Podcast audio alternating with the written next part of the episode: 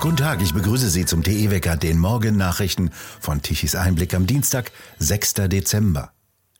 Weiterhin für Erschütterung sorgt der bestialische Mord an einem 14-jährigen Mädchen im baden-württembergischen Illerkirchberg. Am Montagmorgen liefen die beiden Mädchen in dem kleinen Ort in der Nähe Ulms zur Bushaltestelle und mussten dafür an einer Asylunterkunft vorbei. Ein Mann aus dem Haus attackierte plötzlich beide Mädchen mit einem Messer.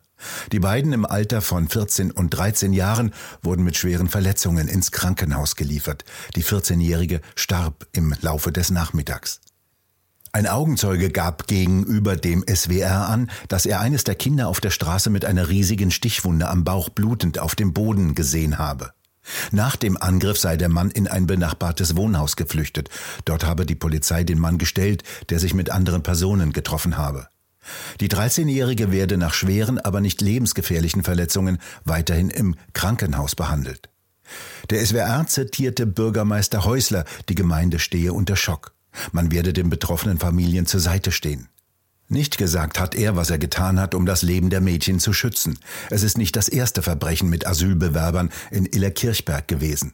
2019 vergewaltigte laut Bild schon einmal ein Bewohner des Asylheims mit drei Freunden eine 14-Jährige. Die syrischen und irakischen Täter wurden im März 2021 wegen schwerer Vergewaltigung zu relativ geringen Haftstrafen verurteilt.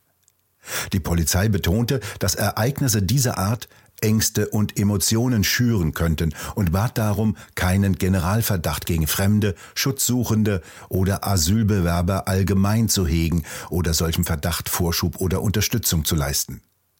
Der schutzsuchende Tatverdächtige kommt laut Bild aus Eritrea und bewirbt sich um Asyl. Die Tagesschau berichtet zunächst über zwei Minuten über einen Migranten an der türkisch-bulgarischen Grenze, der angeschossen wird und überlebt, und danach in einem kurzen 55 Sekunden Beitrag über den Mord an dem Mädchen auf dem Schulweg.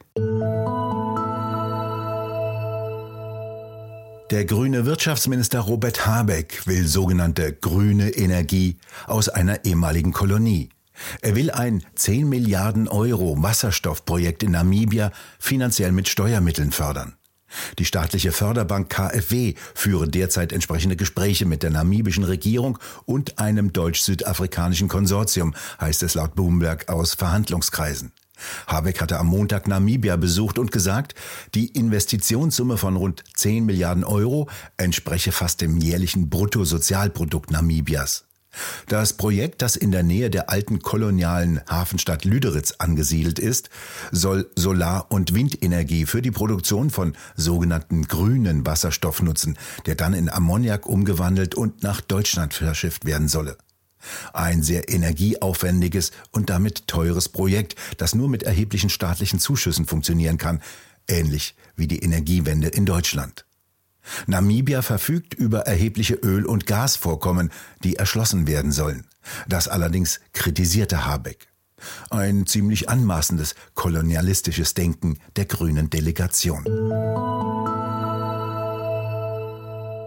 Tschüss zu Twitter, sagt Stefan Weil, der alte neue Ministerpräsident von Niedersachsen. Heute will die neue rot-grüne niedersächsische Landesregierung ihren Twitter-Account löschen. Fehlende Kontrolle und mangelnde Verifizierung würden zunehmend zur Verbreitung von Hass und Hetze führen, zu Falschinformationen und Verschwörungserzählungen. Das sei für die niedersächsische Landesregierung nicht länger hinnehmbar. Weil hatte noch vor kurzem gesagt, die ungeimpften seien schuld an den Impfdurchbrüchen der geimpften. Der Deutsche Fußballbund DFB löst den Vertrag mit Geschäftsführer Oliver Bierhoff vorzeitig auf. Darauf haben sich sowohl der DFB als auch Bierhoff am Montagabend verständigt, wie der DFB in einer Pressemitteilung bekannt gab. Der Vertrag von Bierhoff sollte ursprünglich bis 2024 laufen. Bierhoff übernahm 2004 den neu geschaffenen Posten des Managers der Nationalmannschaft, nachdem er 2004 als aktiver Fußballer ausschied. 2018 wurde er der Direktor der Nationalmannschaft. In Südkorea tritt der Trainer nach dem Aus gegen Brasilien zurück. Auch heute, 6. Dezember, Nikolaustag, wollen wir hier ein kleines Türchen öffnen, aus dem schaut heute wieder Peter Hane heraus. Na, haben Sie denn schon Ihre Stiefel geputzt? Heute Abend müssen Sie blitzsauber vor der Tür stehen. Dann bringt nämlich der heilige Nikolaus morgen früh seine Geschenke.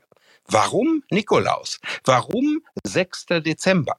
Nikolaus war ein Mönch, ein Abt im vierten Jahrhundert nach Christus in Myra in der heutigen Türkei. Am 6. Dezember ist sein Todestag. Während der Christenverfolgung hat er seinen reichen Erbbesitz an die Armen verteilt. Deshalb die Geschenke. Nikolaus ist im Gegensatz zum Weihnachtsmann eine historische Figur. In manchen Ländern ist sogar morgen Feiertag. Der Weihnachtsmann ist eine Erfindung von Coca-Cola, also amerikanischer Kommerz in Reinkultur. Dann doch lieber der Nikolaus. In einer Zeit, wo einem hierzulande unfähige Politiker das Geld nur so aus der Tasche ziehen, ist die Tradition des Nikolaus doch ein echter Lichtblick im Advent. Vielen Dank, Peter Hane. Was wird aus unserem Geld? Darüber redet Roland Tichy in der neuen Ausgabe von TE Talk mit Ulrich Bindseil von der EZB, der Europäischen Zentralbank und mit Markus Krall. Ist es vorbei mit Krypto oder geht es erst los mit Kryptogeld, also Bitcoin und Ähnlichem? Also es ist ja allgemein bekannt, dass ich mit Krypto eine ideologische Sympathie pflege bei gleichzeitiger Skepsis. Also die ideologische äh, äh Sympathie, weil Sie der Zentralbank so misstrauen? Ähm, naja, ich, ich, ich vertraue äh, oder ich misstraue eigentlich allen staatlichen Institutionen. Die Zentralbank gehört dazu, die Regierung gehört dazu. Und zwar deswegen, weil sie immer eine Neigung zur Machtakkumulation haben und auch immer eine Neigung in der Historie gehabt haben, diese Machtakkumulation dann irgendwann auch zur Machtausübung zu benutzen. Das ist eine historische Trendsgeschichte. Äh, insofern bin ich immer skeptisch. Ich glaube, Freiheit will immer verteidigt werden und sie will vor allen Dingen gegen die Übergriffigkeit des Staates verteidigt werden.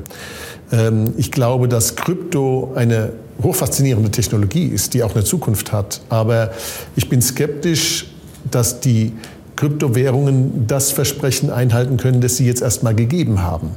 Nämlich krisenfestes, anonymes, immer einsetzbares, auch elektronisch einsetzbares Geld zu sein. Ähm, ich glaube, dass die Leute erstmal mitgekriegt haben jetzt, dass äh, wenn der Strom ausfällt, die Bitcoin nicht zum Zahlungsmittel taugt. Und wenn das Internet ausfällt, auch nicht zum Zahlungsmittel taugt.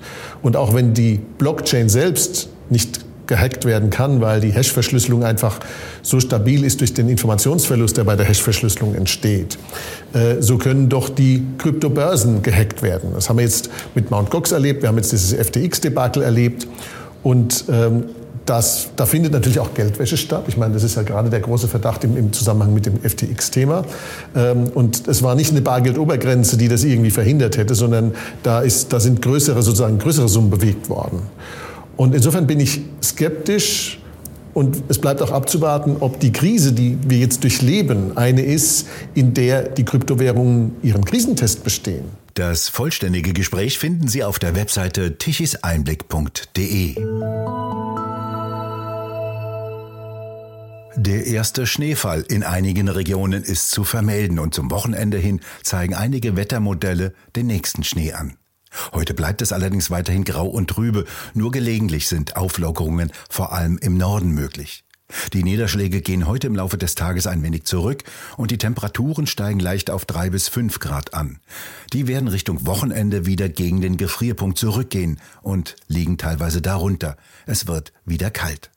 Im Energiewendewetter sieht es nach wie vor mau aus, sehr mau sogar. Von der Sonne kommt nix, die Photovoltaikanlagen liefern nix und wenn die demnächst mit Schnee bedeckt sein werden, erst recht nix. Die rund 30.000 Windräder stehen weiterhin meist still. Gestern Mittag um 12 Uhr lieferten die millionenteuren Apparate lächerliche 2 Gigawatt an Leistung. Um 12 Uhr benötigte Deutschland 77 Gigawatt Leistung. Die kamen von Kohle- und Kernkraftwerken. Ab Januar sind neue Photovoltaikanlagen von der Umsatzsteuer befreit. Eine neue Anlage kann gekauft werden ohne Umsatzsteuer. Wenn sie schon keine Leistung liefern, dann soll wenigstens der Kauf schmackhaft gemacht werden. Volker Quaschning ist Professor für regenerative Energiesysteme mit viel Verständnis für die Klimakleber und erzählt seit langem, dass mit Windrädern ein Industrieland mit Energie versorgt werden könne. Er nennt das Energierevolution. Doch woher jetzt der Strom kommen soll, weiß er auch nicht. Wir bedanken uns fürs Zuhören. Schön wäre es, wenn Sie uns weiterempfehlen. Weitere aktuelle Nachrichten lesen Sie regelmäßig auf der Webseite tichiseinblick.de und wir hören uns morgen wieder, wenn Sie mögen.